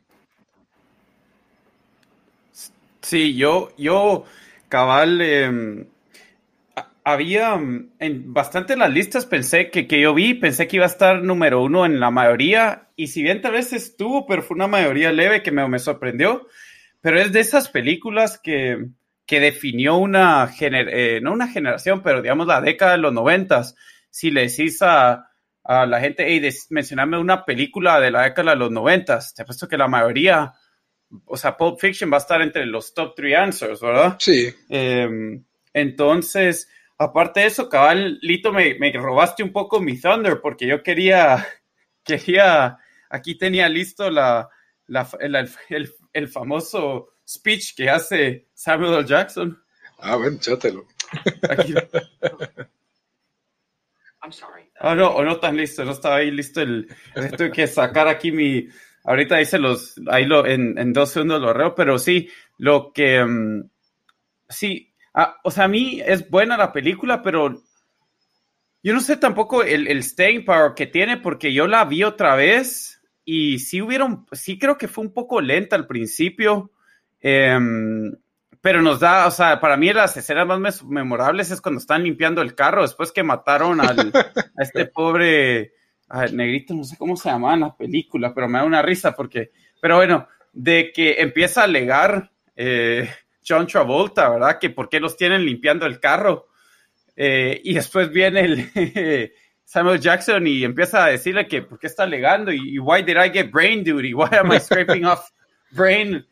y que vamos a cambiar. Eh, no sé, o sea, em, sí hay, sí, o sea, yo sopesé que las otras dos que rankeamos antes fueron mejor, pero, pero sí, como digo, esas es una película, esta película definió, definió o sea, los noventas, entonces em, no sé si quieren agregar algo más en lo que preparo mi audio. La escena cuando eh, la escena cuando revive a Mia Wallace con la jeringa de ¿qué es? Adrenalina. adrenalina. Eh, el Five Dollar Milkshake, que ahora en día, hoy en día en Estados Unidos eso es lo que a veces tiene que pagar uno por un milkshake, que en ese entonces imagino yo que era como que, wow, qué caro. Eh, no sé, o sea, tiene tantos momentos icónicos, Sed's Dead, eh, que creo que por eso merece estar donde, donde o sea, dentro de las, de las top. Y, y sí creo que, que es un, un ícono de esa época de, de los noventas. Sí, yo creo que a mí lo que me termina de perder es parecido a Glorious, que, que se diluye la película en diferentes personajes y diferentes, diferentes tramas, ¿verdad? La trama de Bruce Willis es, es, es otra historia completamente y por ahí se entrelaza un poquito con, con Vincent, pues, porque es el que lo, el que lo termina matando. Y, pero realmente no, no es una historia que me conmueva la de este boxeador que para siendo casi que un protagonista de, la película, ¿verdad? Y, se une también con, con Marcellus, creo que se llamaba el jefe de, Vincent y de... Sí, Marcellus Wallace. Ajá, Marcellus, ¿verdad? Y entonces, esa escena en que cuando le sacan el Gimp, ¿cómo se llama? Gimp, el muñeco. ah, sí, el... y que los, los, empiezan a violar, es, es, un shock. Yo nunca había visto eso en el cine, o sea, y, creo que eso era Tarantino, Nunca habías visto a alguien bailar mientras le cortaba la oreja a alguien, en esta pues nunca habías visto a alguien violar a un hombre violar a otro, así de, de abiertamente, la escena es mágica, la forma en que se escapan de ahí. Y, Y sí, así como tiene tanto icónico, la verdad la puse otra vez y siento que, que había perdido un poco su magia en el rewatch. No, no me estaba muriendo por, por, por ver la siguiente escena. La película va por todos lados, pero sí, es un, obviamente es una show película. A, a, mí, sí, a mí me pasó lo mismo, pero y aquí tengo la, la, la escena que yo me, que por cierto, eh, que vi a Blink 182 este fin de semana, eh, tuvieron este speech que se echa, que se echa Jules antes de salir en, en concierto. Sacaron el Do You Read the Bible, que aquí lo vamos a oír. You read the Bible, Brett? Yes. Well, there's this passage I got memorized. Sort of this case. Ezekiel 25, 17. The path of the righteous man is beset on all sides by the iniquities of the selfish and the tyranny of evil men.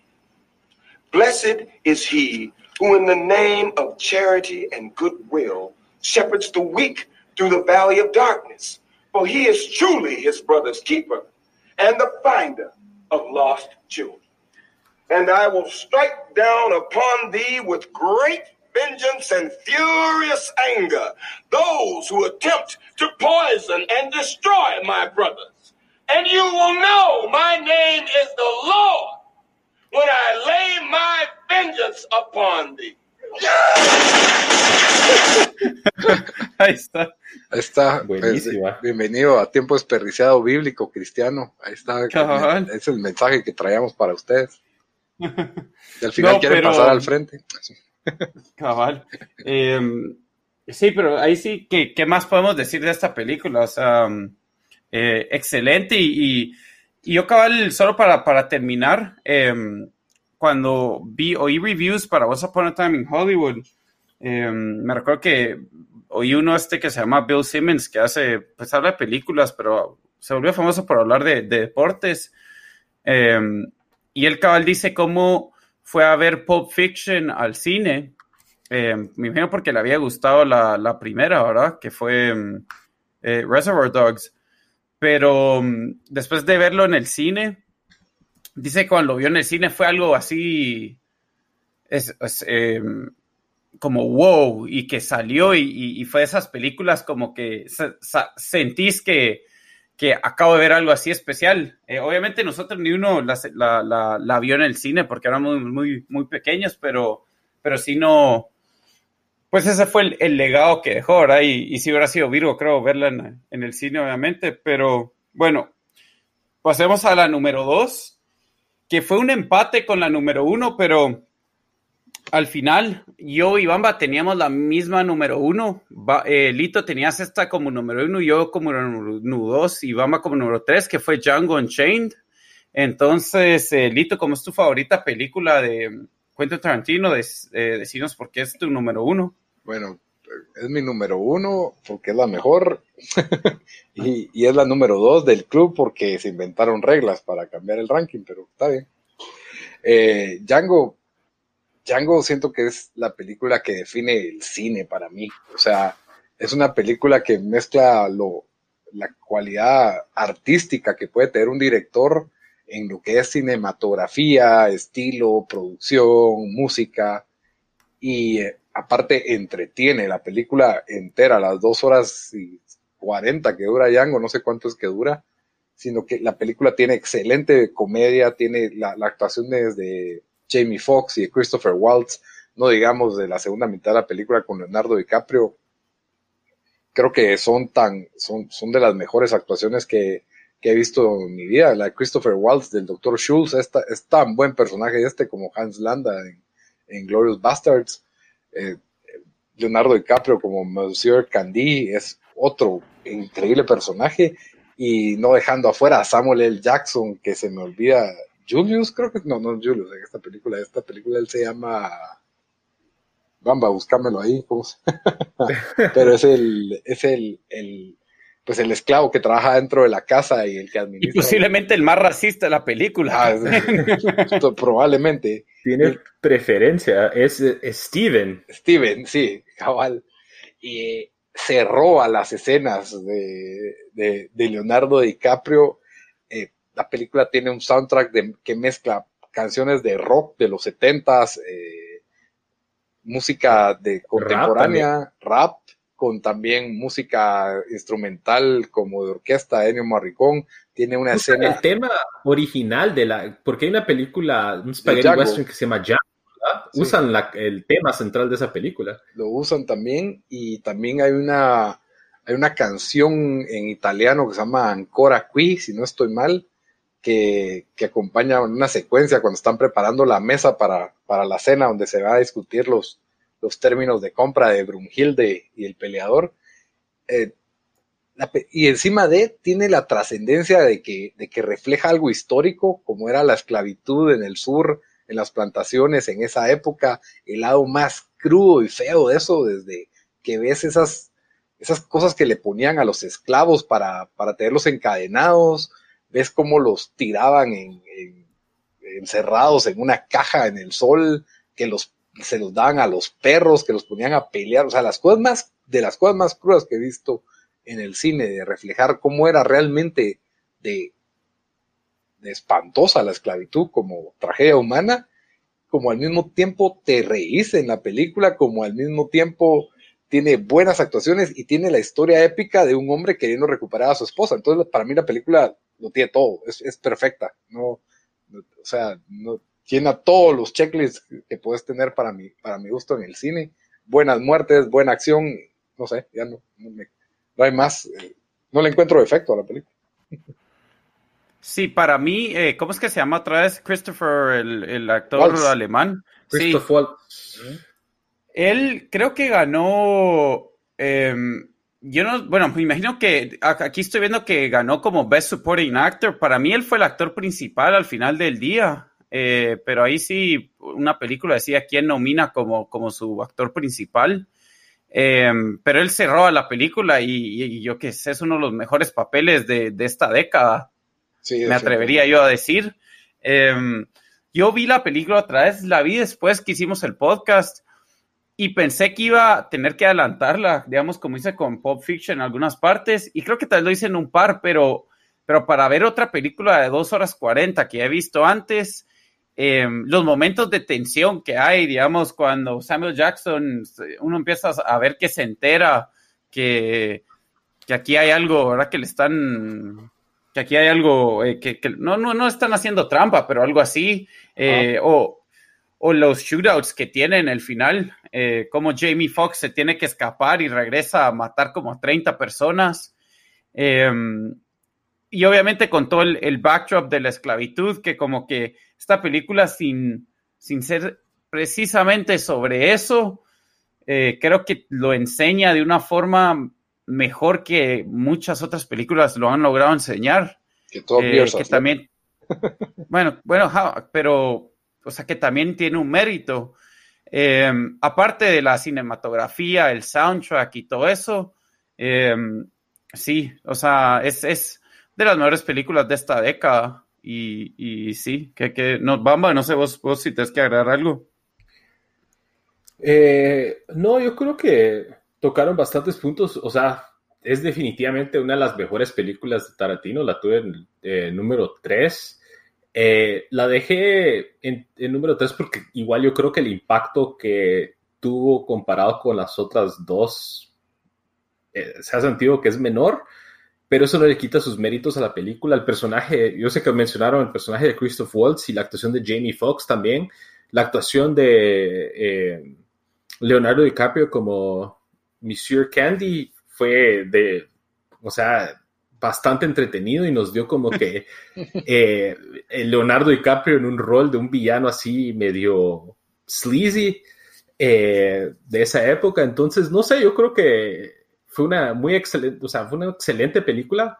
Con respecto al soundtrack, me, me han gustado más algunos de los otros soundtracks. O sea, yo, yo entiendo que es difícil capturar ese, el soundtrack de esa época o sea, fue bastante original, incluyendo música contemporánea e incluso canciones, una canción nueva, eh, porque usualmente ese tipo de películas tienen un score instrumental con orquesta y, demás. Entonces, en ese sentido fue bastante original, pero sí, eh, igual cayó víctima de que ha hecho mejores películas, pero definitivamente una de las... De las ¿Cuándo fue que salió? ¿2000 qué? 12 tal vez. 12, definitivamente una de las mejores películas de, la, de esta última década. Sí, 2012. Sí, incluso recibió, aquí estoy contando, uno, dos, tres, cuatro, cinco, cinco, cinco nominaciones para los Oscars. Yo no sé cómo no ganó Best Picture, que habrá ganado Best Picture ese año. Me acuerdo que yo me enojé que no la ganó. Creo que fue, ¿cómo se llama la película de los de la prensa que denuncian a, a los a Moonlight. Moonlight? No, Moonlight fue otra. Spotlight o Silverlight, no Spotlight tal vez fue. Eh, aquí, lo, aquí lo voy a buscar. Aquí lo tengo. 2010. 2012, mejor película. A la gran. ¿Qué? The Artist. Argo. Ah, fue Argo, fue Argo, sí, sí. Qué paja. Sí. Argo fue buena, pero no, Django Change mucho, mucho mejor. Incluso yo diría que The Life of Pi fue mejor que, que Argo. Sí, pero Michelle Obama no iba a ir a entregar el premio por, por una película que dice The N-Word tantas veces, tal vez. Como llegó, creo que Michelle Obama a entregar Argo, me acuerdo yo. Ve, pues, qué mal. Sí. Fue Nada que ver. Sí, Argo ya se le olvidó a todo el mundo de qué se trata. sí, no fue memorable. Como te digo, me recuerdo más Life of, Life of Pi, que ahorita estoy viendo, hay una que se llama Amour, que estuvo nominada, no sé ni qué es, Silver Linings Playbook, Lincoln, ah, Silver Linings Playbook buenísima, pero... Yo nunca vi Silver Linings Playbook, pero... Ah, mira, pero, pero sí, le decís a alguien algo y no será Fargo. Cabal. Pero bueno, con eso ya llegamos a nuestro número uno, que ya todos pues sabrán cuál es. Eh, fue la primera de Quentin Tarantino.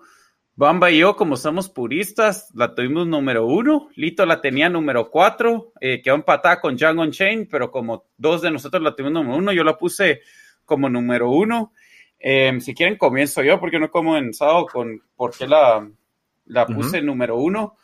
Em, para mí es solo la película casi que perfecta. Es de mis películas favoritas de todos los tiempos, en el sentido que no es una película muy, muy larga. El, el timing, el rhythm, tiene muy buen rhythm la película. Eh, los sets que tiene, que creo que tiene tres diferentes sets o, o, tal vez cuatro, pero casi todo pasa en un, en un, en un warehouse. Em, la tensión que trae eh, para hacer una película bastante simple, porque porque sí, me imagino que solo no tenía budget para hacer esto, ¿verdad? Es, eh, es increíble lo que logró hacer con, con eso, las actuaciones son excelentes, eh, los diálogos, o sea, comenzando con el diálogo que, que de, adiós, ¿cómo, Steve de. Steve Buscemi, de por qué no, o sea, eso, eso es un día de por qué no él cree en tipping, ¿verdad? Eso es un diálogo que yo de vez en cuando, puedo decir, vez una vez al año lo busco en YouTube para oírlo otra vez, ¿verdad? Entonces, eh, Sí, como digo, para mí es, solo una película que, que, que, es, el tiempo que tiene que ser, que es como, como perfecta, ¿no? No hay, no hay mucho que le podría criticar a esa, esa película, o sea, es, es, es porón con, con, con, todo eso. Bamba, no sé si vos tenés algo que, agregar a esto. Y aún así no vas propina en Macdan después de ver eso. Cabal. no, yo, cabal, como lo que vos dijiste, o sea, eh, es, es increíble pensar lo que él, o sea, para alguien que nunca había dirigido una película así, un full length feature, eh, y con alguien que en realidad no era, no tenía como el pedigrí de Hollywood para poder hacer esta película y para poder reclutar a estos actores, eh, es definitivamente fue lo que lo puso a él en el mapa.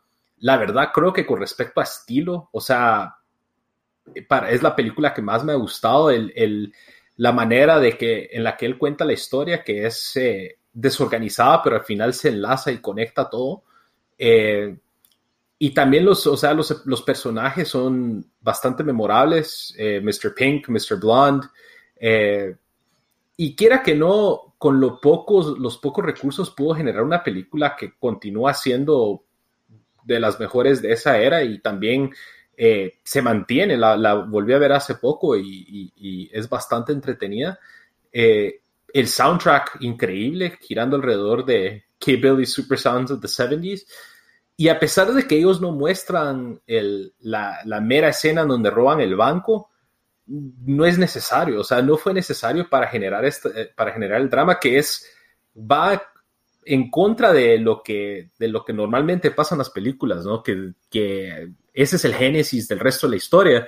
Aquí ni siquiera la enseñan, simplemente enseñan. Sí, cabal, si, si, te dicen, mira, va a haber, eh, vamos a hacer una película donde roban un banco y no tenés una acción como Hit, bueno, en Hit no roban bancos, creo que roban camiones, pero me entendés que no hay una escena de acción, o sea, que habla de lo, de lo buena que es, que es esta película, pues no depende de eso. Correcto, entonces sí, para mí, como dijo Dan, somos puristas, fue mi favorita y yo me recuerdo que la gente me decía, ¿por qué te gusta más que Pulp Fiction? Antes de que sacara todas estas nuevas y continúa siendo mi favorita simplemente porque es, eh, no sé, it's just, it's, it's just a cool movie, siento yo en general. Keep talking like a bitch and I'll smack you like a bitch.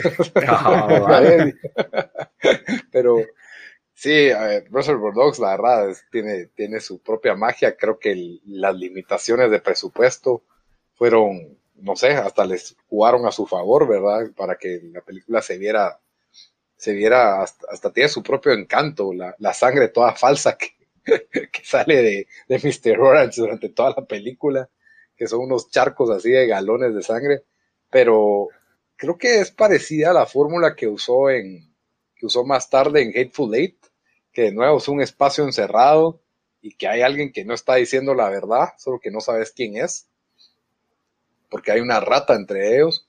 Y, y cabal, yo creo que hablamos de la escena icónica de la, del corte de oreja no se puede decir más, el, soundtrack de Kay Billy, lo loco que fue Mr. Blonde, y, increíble que pues Quentin Tarantino sin ninguna experiencia, siendo uno de sus primeros guiones y creo que segunda peli, pues había filmado un corto que no funcionó y, y esta fue la primera largometraje que hizo él, tuviera ese resultado tan increíble y que sigue siendo consistente hasta el día de hoy, pues no es, no fue un one hit wonder, ¿verdad?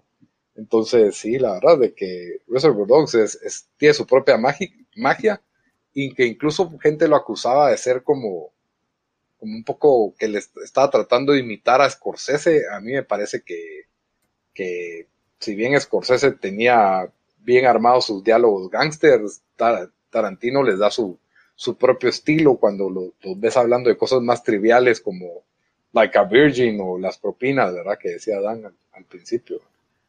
Es que eso es lo que yo creo que hacen las películas de, digamos, las de, o sea, no, no para meternos en eso, pero si comparas a las de Goodfellas, que hay excelente diálogo, todo es bastante centrado a lo que está pasando en la película, ¿verdad?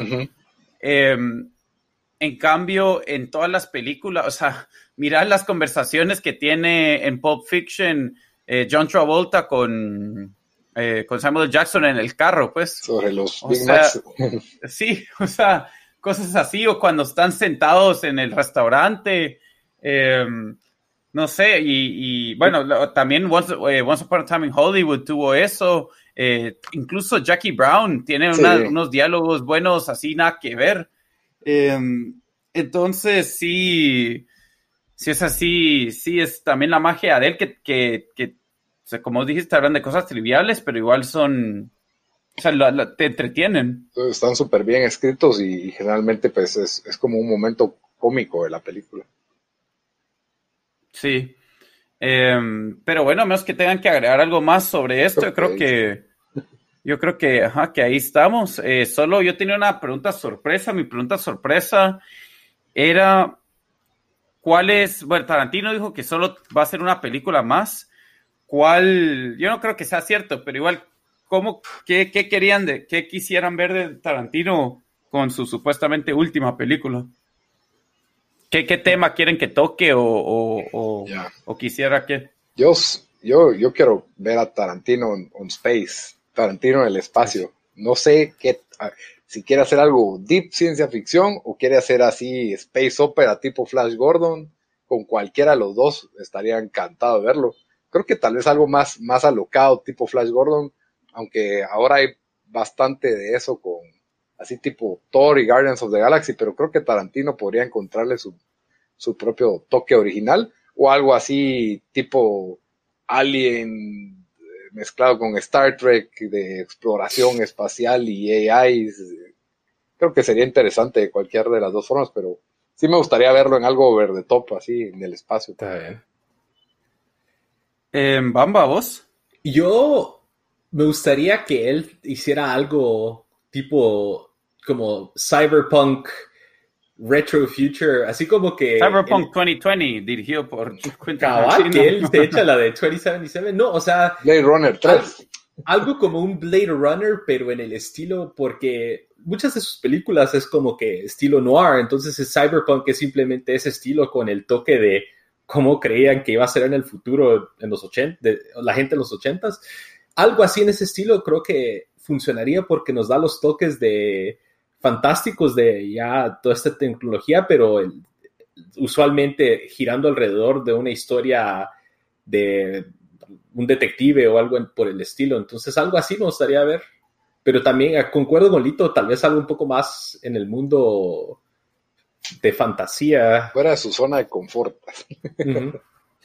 Eh, a mí me habían contado la respuesta, porque ya le había dicho en el último podcast que, que, que hemos hecho que dijiste despacio, pero la verdad es que hoy que estaba pensando sobre eso, a mí me encantaría él quisiera algo de la mafia en los 30s, 40s o 50s. El padrino.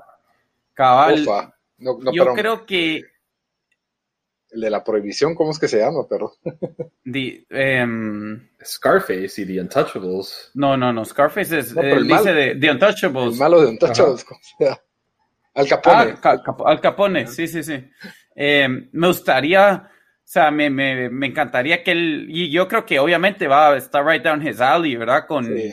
con qué haría con algo así. Eh, me gustaría, o, bueno, no, es que ha hecho westerns y ha sido otra cosa, pero no, yo creo que, yo creo que esa es mi, esa es mi Tu respuesta.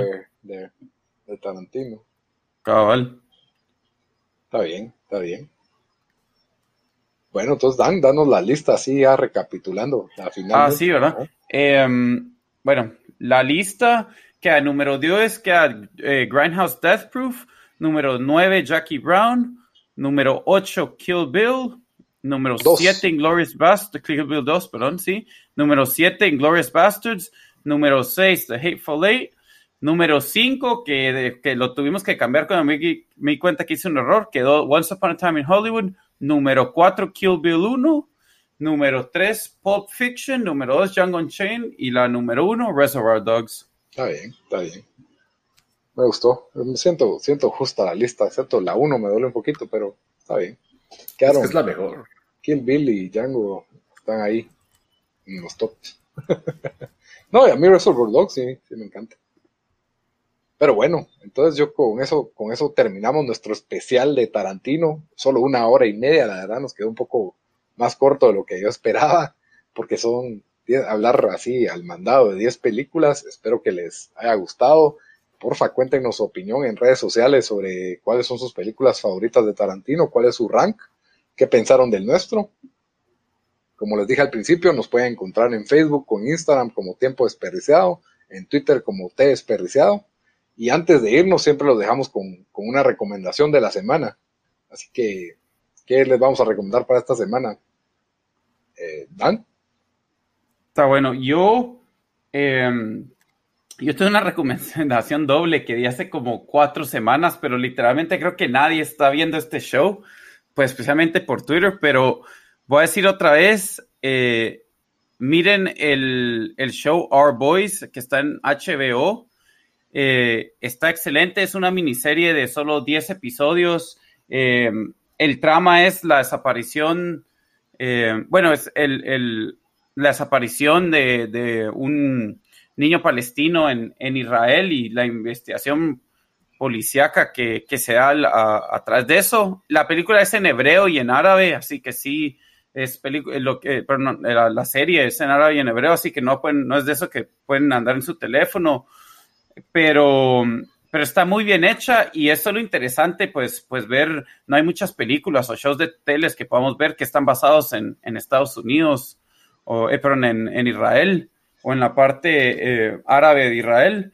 Entonces, esto que nos da un, pequeño, eh, nos deja ver un poco ese mundo también, eh, me parece muy interesante y eh, también nos enseña pues cómo opera la, policía en, Israel, que, que si no cree que no tienen muchos derechos en los estados o que abusan mucho de, de derechos de privacidad. En Israel creo que ni existe el derecho a privacidad, así que se los recomiendo. Se llama Our Boys y está en HBO. Va por el séptimo, sexto episodio, creo. Toca el séptimo la otra semana. Eh, entonces todavía tienen tiempo para verlo y, y, ver los últimos episodios. ¿Y es serie limitada? Eso es serie limitada, solo va a haber 10. Ah, y, y, es basado en eventos de, eh, reales, eso se me olvidó mencionar. Entonces, Muy bien. ustedes no lo googleen si no quieren saber qué pasó. Bamba, ¿qué nos vas a recomendar? Siguiendo con el tono de Tarantino, les recomiendo Once Upon a Time, no, son pajas, pero sí, siguiendo en el tono Once de Tarantino. Upon a Time en México. En México. No, voy a recomendar una película que el mismo Tarantino dijo que fue su, en una entrevista como en el 2009, que fue la, había sido la película que más le ha gustado, su película favorita desde que se volvió director y la única película, la única película que él hubiera querido dirigir de, que no dirigió él, obviamente, es Battle Royale. Eh, es una película japonesa que salió, si no estoy mal, en el año 2000. De aquí, de este nombre, sale el nombre del el género de los juegos Battle Royale, como PUBG, como eh, Apex Legends, que es básicamente Fortnite.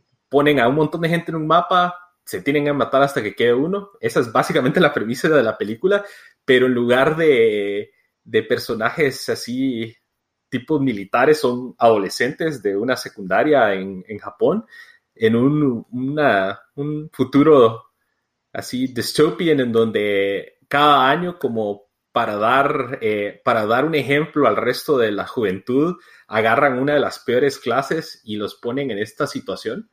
Eh, la verdad es bastante buena, bastante violenta y obviamente tiene el sello de aprobación de Quentin Tarantino, entonces vayan a ver. Creo que está estuvo en Netflix un tiempo, si no estoy mal, está en Amazon Prime. Si tienen el servicio de Amazon Prime, lo pueden ver también. Y pues me imagino yo que por otros los lados oscuros del Internet también lo pueden encontrar. Sí, el, el gusto de Tarantino es un poco cuestionable a veces. Creo que mucha gente le tiró, le tiró basura porque en el 2013 dijo que la mejor película del año había sido The Lone Ranger de Disney y en lo personal fue una película que a mí me encantó, pero los, los reviews la destrozaron a la pobre película. Pero, pero está bien, está bien. Esa, esa, esa recomendación de cine es japonesa, ¿verdad, Bamba? Sí, es japonesa. Así que no pueden ver su teléfono, a menos de que, como Bamba, que las ve dobladas. El anime nada más. Ahí sí no soy purista. Bueno, y mi recomendación de la semana es un programa que definitivamente pueden ver viendo su celular. Me, me, ha gustado mucho porque siento que es un programa que casi que puedes ver tipo podcast en lo que doblar ropa o lavar los trastos. Se llama Comedians in Cars Going for Coffee de, de Jerry Seinfeld. Está en Netflix.